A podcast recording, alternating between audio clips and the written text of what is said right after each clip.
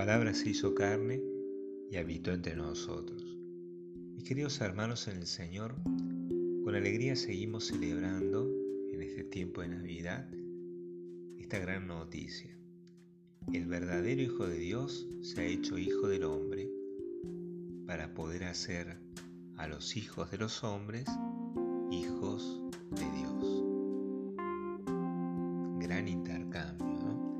¿No? Admirable misterio de cercanía de un Dios que asume la naturaleza humana para curarla de sus enfermedades. Y podríamos citar tres tipos de enfermedades. La primera de ellas, la ceguera espiritual. Los padres de la iglesia decían que Dios en la encarnación se hizo colirio, es decir, un medicamento para la vista que remueve los obstáculos para contemplar, ¿no? para contemplar a Dios.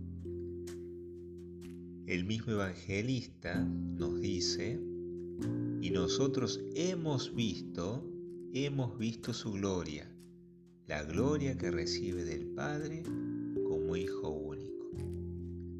Recordemos que Juan, que nos trae este testimonio, es el discípulo amado y se lo suele representar con un águila mostrándonos la agudeza y profundidad de su mirada en el misterio de Cristo.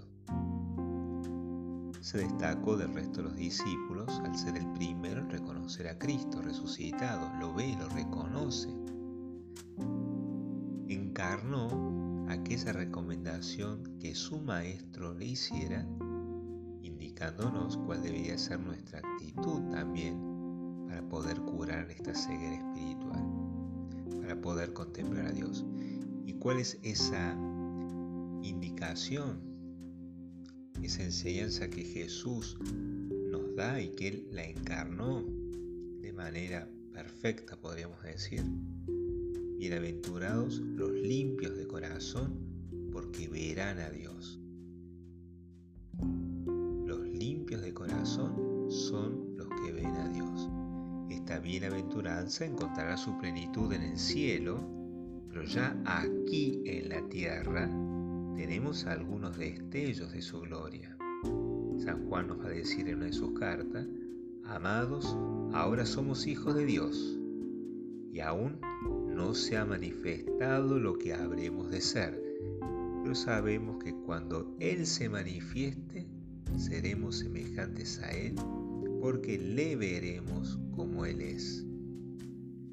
Para purificar el corazón, el Señor se acerca a nosotros y en cada Eucaristía nos invita a beber el cáliz de salvación, que quizás sea menos apetecible por nuestra naturaleza desordenada que la copa de los placeres tenemos el cáliz de la salvación que nos invita Jesucristo a beber de él, pero por otro lado tenemos la copa de los placeres que es un ofrecimiento que el mundo hace, sobre todo un mundo que quiere prescindir de Dios. Beber el cáliz de la salvación implica crucificarnos con Cristo para resucitar con Él. Recuerden cuando Jesús le dice a sus discípulos, ¿se, ¿se, van a sentar a mi derecho o a mi izquierda? Eso va a depender de Dios. Y les pregunta, ¿ustedes pueden beber el cáliz que yo voy a beber? Beber el cáliz de salvación exige crucificar ese hombre viejo para que resucite el hombre nuevo. En la última cena, Juan recostó su cabeza en el pecho de Jesús, expresando que el abandono en el Señor es lo que nos mantiene limpio el corazón y nos permite reconocer aquí y ahora destellos de la gloria de Dios y alabarlo por todo el bien que nos ha hecho. La segunda enfermedad es la sordera espiritual es decir, la incapacidad de escuchar la voz del Señor. Sabemos que cuando el oído se somete a ruidos muy fuertes, queda dañado a tal punto que muchas veces no capta el sonido que es su objeto propio. De la misma manera, cuando le ponemos una mordaza al Señor, es decir, no rezamos o no nos interesa formarnos en la fe, entonces los ruidos del mundo, que son los que escuchamos, van dañando el oído, imposibilitándonos escuchar la voz del Señor. Nuestro corazón se vuelve tibio. Preferimos ver la serie de moda a rezar un rosario. Preferimos escuchar la canción del momento o estar todo el tiempo escuchando música en vez de hacer silencio. Es más, muchas veces es tan molesto el silencio que siempre tenemos prendida la radio o la computadora para escuchar algo. Hay que escuchar algo. El silencio parece que nos abruma. Necesitamos recuperar la belleza del silencio, porque en el silencio, como decía Benedicto XVI, abre un espacio en nuestro corazón para que more el Señor, para que habite Dios, lo hizo la Santísima Virgen María. Jesús nace en el silencio de la noche, lejos de los ruidos de la ciudad, y solo son testigos de este acontecimiento los pastores que estaban en vela aquella sosegada noche. Estar en vela, hacer silencio para escuchar a un Dios que se revela, que nos habla porque Él es la palabra que existía desde siempre con Dios y al encarnarse se hizo nuestro prójimo, trayéndonos palabras de vida que debemos acoger, guardar y comunicar para dar frutos. Desde siempre una vida con frutos, decíamos que es una vida con alegría. Y en ese sentido vemos cómo el silencio que busca escuchar a Dios también fuente de alegría. Una vida sin silencio, en cambio, es una vida que se va mundanizando, se vuelve triste, estéril y profeta de calamidades. La tercera enfermedad la podemos llamar falta de tacto espiritual. Llamamos tacto espiritual aquella capacidad que tienen los hijos de Dios para reconocer la obra de Dios en el hermano o reconocer que hay algo de Dios en todos. Particularmente pensemos en aquellos hermanos que llevan una vida espiritual tibia o fría, alejados de Dios, apáticos a las cosas divinas. Todos estos hermanos, si son bautizados, tienen la fe como una semilla que busca desarrollarse.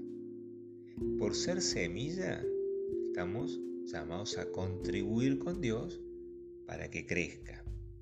Y al ser divina, sabemos que la obra está dirigida y sostenida por Dios. Somos instrumentos en, las manos de Dios. Tener tacto espiritual es tener compasión, es decir, sentir con el otro. Tenemos que tener mucha compasión de aquellos que todavía no han descubierto a Cristo. Y al saber que trabajamos para Dios, entonces tenemos que madurar en la virtud de la paciencia, porque los tiempos de Dios son distintos a nuestros tiempos. La palabra se hizo carne y habitó entre nosotros. Es el Emanuel que nos toca con su misericordia para curar nuestra miseria. Pero además para hacernos hijos en el Hijo. En Navidad, Dios entra en la historia, haciéndose uno de nosotros y haciéndonos uno con Él. En cada Eucaristía, cuando comulgamos, Dios nos regala su divinidad. Hagamos nuestras aquella petición de San Pablo que leímos hoy en la segunda lectura.